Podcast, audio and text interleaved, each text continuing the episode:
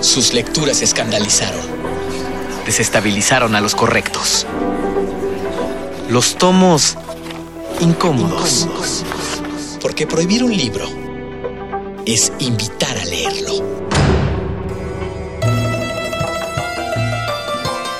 Considerado como uno de los libros más polémicos de las últimas décadas, Los versos satánicos de Salman Rushdie es de esos títulos que causaron controversia meses después de su publicación en septiembre de 1988.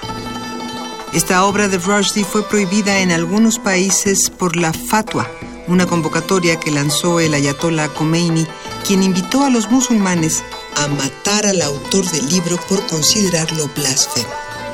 Esta novela se divide en tres historias y la tercera es la más controvertida porque está inspirada en un incidente apócrifo de la vida de Mahoma cuando escribía el Corán, conocido como los versos satánicos.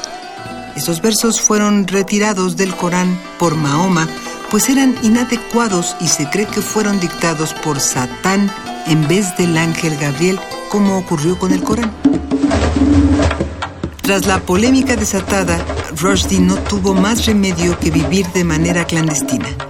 Y para suerte del autor, los servicios de seguridad británicos le brindaron protección, pues Khomeini ofreció 3 millones de dólares por la vida del escritor.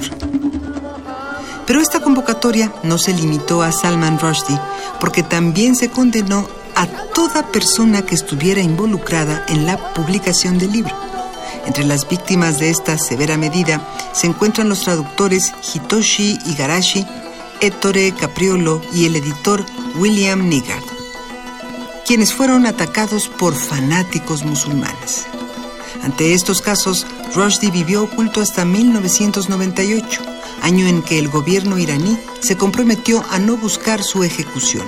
Actualmente la fatwa hacia Rushdie sigue vigente entre algunos grupos fundamentalistas y la cifra por su vida ronda por los 4 millones de dólares, ya que la única persona autorizada para derogarla era el Ayatollah Khomeini, quien murió cuatro meses después de emitirla.